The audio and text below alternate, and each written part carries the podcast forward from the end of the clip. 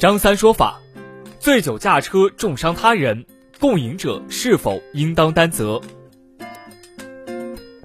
组饭局邀请朋友赴约，席间众人皆饮酒，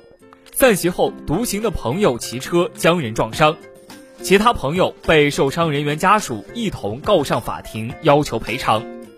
近日，浙江省舟山市普陀区人民法院对这起身体权纠纷案依法作出裁判，判决五名被告承担赔偿责任。二零一九年八月三十一号。于某带领其船上船员吴某、蒋某、潘某、庄某一行五人去本地桃花镇某饭店吃饭，期间五人均有饮酒。当日十五时五十分左右，五人吃完饭，吴某先驾驶二轮电动车回家，蒋某在饭店旁边的超市买了一袋米后，与于某、潘某一同坐上出租车，正准备回家时，接到吴某电话。电话里，吴某称其在沙乌县水库旁边撞了人，叫他们赶紧过去。到达现场以后，于某、蒋某把躺在地上的受伤人员徐某抱进出租车，并立即送往普陀医院进行抢救。在此期间，交警也到现场处理交通事故。二零二零年底，徐某继承人为维护其合法权益，向法院提起诉讼。要求五名被告承担赔偿责任。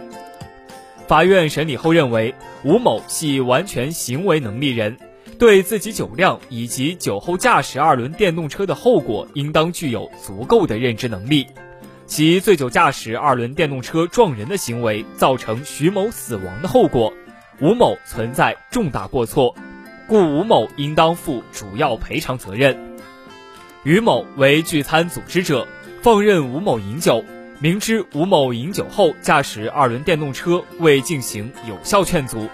也未安排车辆运送吴某返程，存在过错。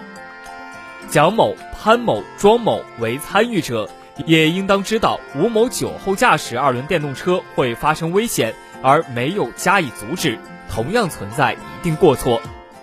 故于某、蒋某、潘某、庄某。应对原告的损失承担与其过错相适应的赔偿责任。根据各被告的过错责任，法院最终判决被告吴某赔偿原告各项损失九十二万余元，于某酌情赔偿原告各项损失十万元，蒋某、潘某、庄某分别酌情赔偿原告各项损失五千元。